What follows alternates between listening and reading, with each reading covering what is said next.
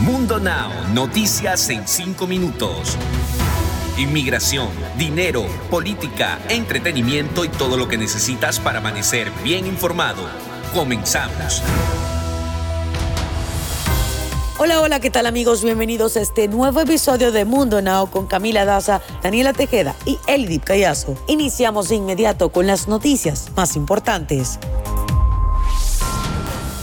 El caso Petito dio un giro inesperado cuando este lunes los oficiales declararon escena del crimen y dieron dos veces la orden para allanar la casa de los padres del novio de la influencer. Pero eso no es lo escalofriante. Este mismo día dieron a conocer una llamada al 911 donde informaron de una pelea entre la joven y su novio antes de que ella desapareciera. En esa llamada un hombre reveló que Gabriel sufría de violencia doméstica por parte de su pareja. Tal parece que la llamada sucedió horas antes de que se informaran sobre la desaparición de la joven. Hasta el domingo se había declarado a Laundry como persona de interés por el FBI y lo estaban buscando. Y en la misma tarde de ese día se descubrió un cuerpo que coincidía con las características de la joven Gaby Petito.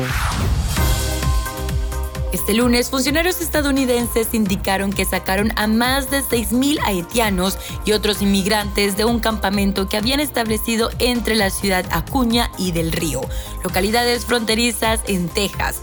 Para lograrlo, los agentes terminaron persiguiéndolos con látigos y bloqueándoles el paso con caballos y patrullas. En los últimos días, una enorme ola de unos 13.000 migrantes, principalmente haitianos, cruzaron de forma irregular la frontera desde México. Jen Psaki, portavoz de la Casa Blanca, dijo este lunes en una rueda de prensa lo siguiente al respecto. a challenging situation. It's devastating to watch this footage. I think it's important, though, for people to also know that what we're trying to do is also protect uh, people. One, we've been conveying that uh, this is not the time to come. Israel Diego Pascual, de 14 años, murió asesinado a balazos en el estacionamiento de una lavandería en Tennessee. Pascual falleció de varios tiros, de acuerdo con el Departamento de Policía de Shelbyville, como víctima inocente de un tiroteo sin razón contra el auto de su familia y frente a decenas de personas. Durante las investigaciones del crimen, los agentes del SPD descubrieron que el asesinato del joven Israel Diego Pascual se debió presuntamente a una confusión ya que el presunto tirador pretendía matar a otra persona que viajaba en un auto similar al de la familia del muchacho. Un tiroteo en una escuela de Estados Unidos provocó la alarma y posteriormente una evacuación de los alumnos de High School Newport. Y los policías tuvieron que acudir al llamado de auxilio que se hizo al sistema de emergencias del 911 ante la magnitud de la emergencia. Las autoridades policíacas y de educación tomaron la decisión de hacer una evacuación a los estudiantes, por lo que fueron llevados a la cancha de tenis de la escuela lugar donde se verían con sus padres para que fueran llevados a sus casas y estar seguros. Y ahora espero estés listo porque es momento de que te enteres conmigo de las noticias más actuales del entretenimiento.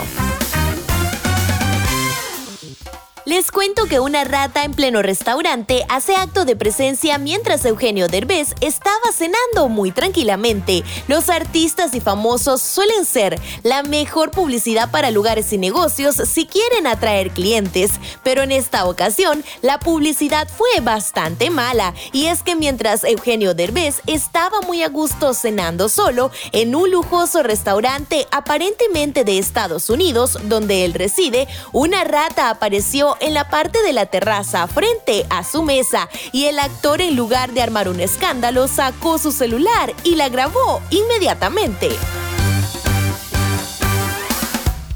Y ahora cambiando de tema, este lunes 20 de septiembre los especialistas que lo atienden y su familia se dirigieron al público en general para informar que Vicente Fernández, de 81 años, se encuentra estable, aunque su respiración aún es débil. La condición médica de Vicente Fernández compromete su movilidad y es por esto que los especialistas destacan que el cantante continuará con un programa especial de rehabilitación física.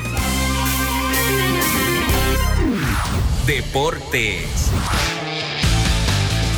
Donde Irving Chukin Lozano se encargó de marcar el cuarto tanto Con una hermosa definición, el mexicano recibió por banda izquierda y definió de pierna derecha dejando impávido al arquero Marco Silvestri. Con el triunfo de los napolitanos suman cuatro victorias consecutivas en el mismo número de jornadas para cosechar 12 puntos y quedarse solos en el liderato de la Serie A.